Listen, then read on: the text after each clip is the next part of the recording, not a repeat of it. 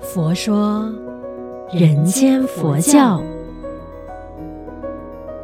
你好，我是主持人碧芝吉祥，佛法生活化，生活佛法化。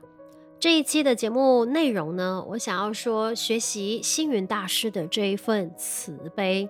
那我们常常讲啊啊，佛教就是要讲慈悲为怀，有这么一句话不是这么说吗？无缘大慈，同体大悲，每个人都很熟悉的。但是慈悲到底是真的属于佛教徒的专利而已吗？还是说我们希望别人对我们慈悲呢？还是我们其实是要学习如何给人慈慈悲？那其实慈悲这两个字啊，慈就是把快乐给人。悲当然就是替人拔除痛苦，也就是说，你有痛苦，我愿意为你拔除，愿意给你快乐，那这就叫做慈悲。那其实从小到大，在佛堂里面呢、都会听人家说啊，就是做人要慈悲，做人要怎么样怎么样，就是跟慈悲脱离不了关系。那我比如说，我们每一次呃诵的这个佛光四句偈啊，就是慈悲喜舍变法界，慈悲就放在最前。面了，对吧？那当然，本来我对于这个慈悲喜舍变法界，那每一次念的时候呢，都是那种哦，就是要把呃这个四句偈把它给念完而已，我没有太太多的感受。但是这一次星云大师的圆寂之后呢，我基本上在重看这个呃佛光四句偈的时候，那个慈悲就是在整个四句记里面，就是一先开始就是要念诵的嘛，我就发现，哎。我多了一份更懂得什么叫慈悲的这一份感受。当然，如果我要诠释慈悲的话，我每一次看到星云大师的那个笑容，我都觉得哦，那个是全天下最慈悲、最善良，也是最温暖的一个笑容。所以在大师圆寂之后呢，呃，就如果说脑海里面闪过星云大师的样子的话，都是他那一个很慈悲的笑容。我觉得说啊，在接下来的学佛道路上，如果说，嗯，在生活当中有遇到一些一些呃烦恼，或者是想不通的事情，可能想一想星云大师的这份笑容的话，或许就会给我带来一些些的力量跟鼓励。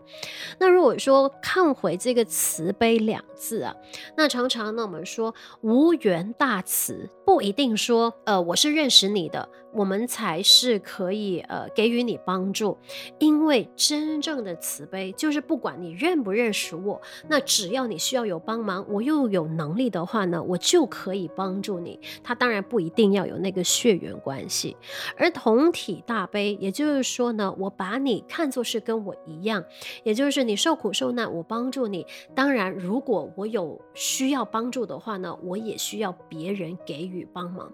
所以那个立场对调的时候，我们也在学习一般的这个说辞，就是同理心。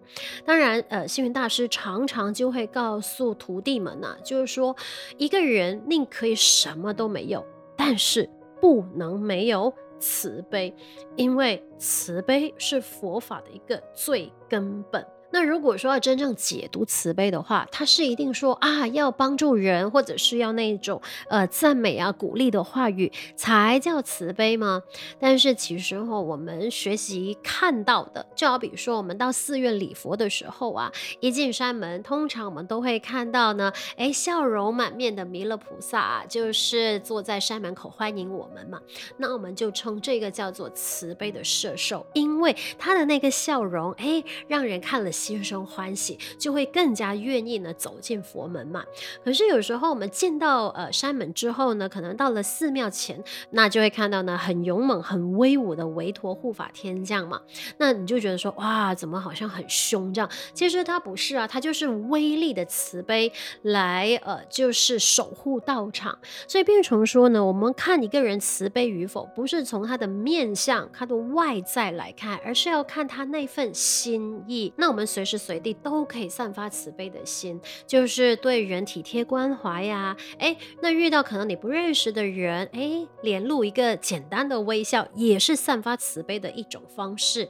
就好比如说，其实，在社会上啊，有很多人，呃，都在默默的付出他们的慈悲。他没有说，呃，一定要捐钱呐、去帮助有难的人呐、才叫慈悲。因为呢，呃，我们用慈悲的眼神去看待万事万物，然后随起赞叹，然后常行佛事，当然，它就是可以让我们的心跟慈悲合为一体了。当我们本身散发了那个慈悲的能量的时候，其实身边的人事物。有情众生、无情众生，他都会感受得到的。就好比如说我自己本身的那个生活例子，有时候啊，在路边看到一些的野狗，我们常常会说啊，路边的野狗不要随便去招惹，等下它咬你一口。